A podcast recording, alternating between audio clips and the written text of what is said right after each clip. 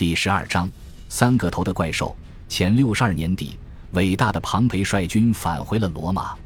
此前，他从公民大会那里获得了史无前例的极大权力和丰富资源。他取得的胜利令先前罗马将军们的成就黯然失色。庞培为共和国立下了汗马功劳。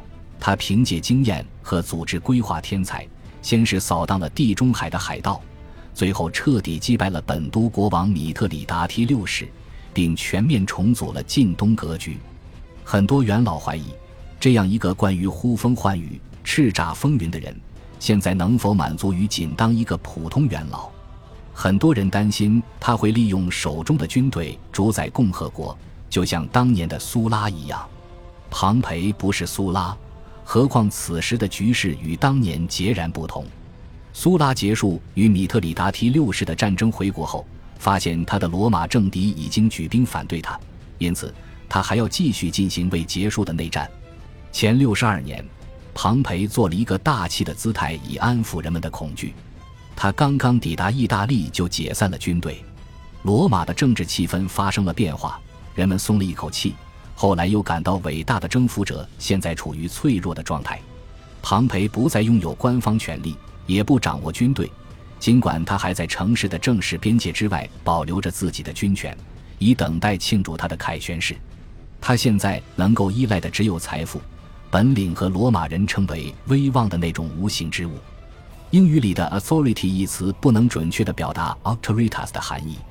威望既包含了地位，也包含一个人及其家族凭借其成就与人脉而理所应当享有的尊重。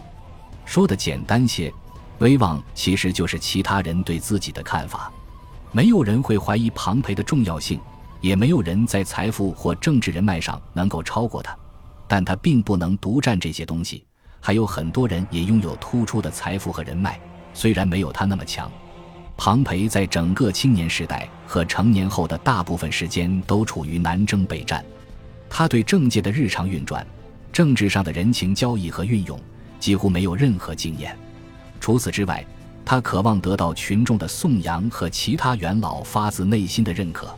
在这些心愿得不到满足时，他很难摆正自己的心态。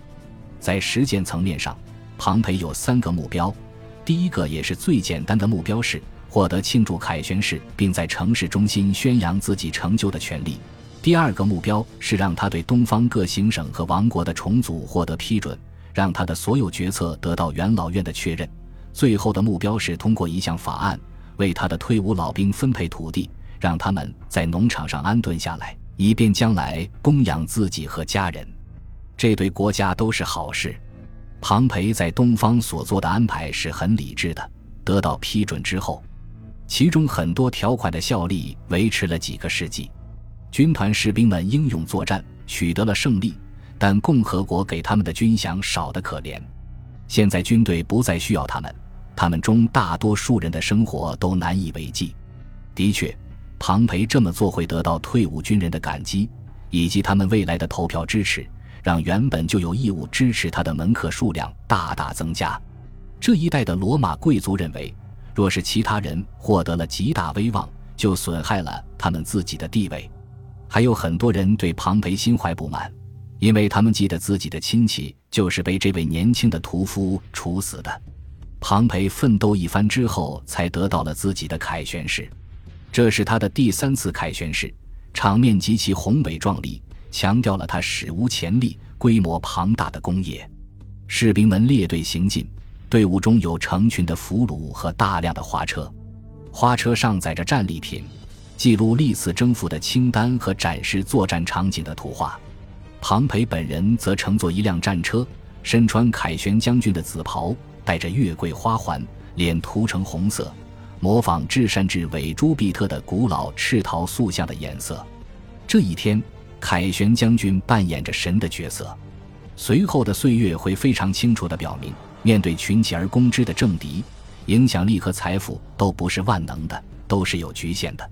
作为普通公民，庞培没有政治权利，也不能传唤元老院开会或者向公民大会提交法案。在前六十一年和前六十年，他支持自己的两名老部下当上了执政官，但这两人的政治才干非常有限，很快就被各自的同僚阻挠或边缘化了。加图在挫败庞培的行动中起到了重要作用，但还有其他很多门阀世家子弟暂时停止了他们之间惯常的争斗，希望联手推翻伟大的英雄庞培。这些人喜欢自称为好人或贵人，他们口中标榜的自由和共和国仅仅代表着他们自己阶级的利益。他们宁愿让问题得不到解决，也不愿看到自己的竞争对手凭借解决这些问题而获得莫大声望。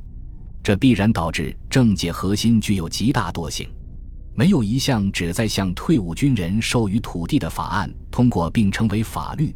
而庞培对东方的安排仍然留待元老院批准。各行省和同盟王国的统治者与各社区进退两难，不知道庞培给他们的权力能否维持下去。克拉苏也参加了许多针对庞培的攻击，但很快就和庞培一样受到了挫折。好几个重要的包税人公司为了获得在亚细亚和东方其他行省征税的权限，向元老院做了过高的承诺。导致现在无法承担自己的开支，他们希望减少上缴国库的金额。克拉苏或许在这桩生意中也有投资，而且肯定与主要的包税人联系紧密。尽管他有很多欠他人情的政治盟友，但此事在元老院提出之后，还是遭到了阻挠。若是仅仅从庞培、克拉苏及其对手的角度来解读这一时期，就大错特错了。每年的各项选举仍然非常火热，常出现贿选和恫吓的情况，而法庭上也继续开展着受政治驱动的斗争。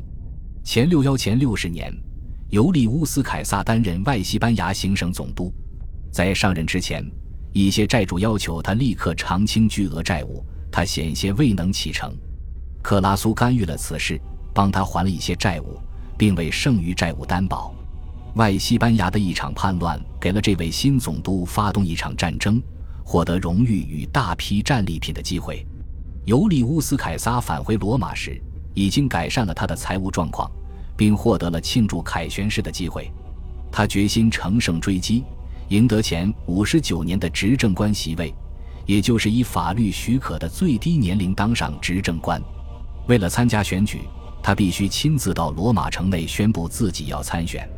他请求破例允许他不亲自到场也可获得参选资格。元老院开会讨论了此事，主持人征求加图的意见时，他絮絮叨叨地讲个不停，直到辩论时间耗尽，会议不得不在未投票的情况下结束。元老院不可以在天黑之后继续辩论，所以任何在白天不能决定的事情都必须放弃。这是加图惯用的伎俩。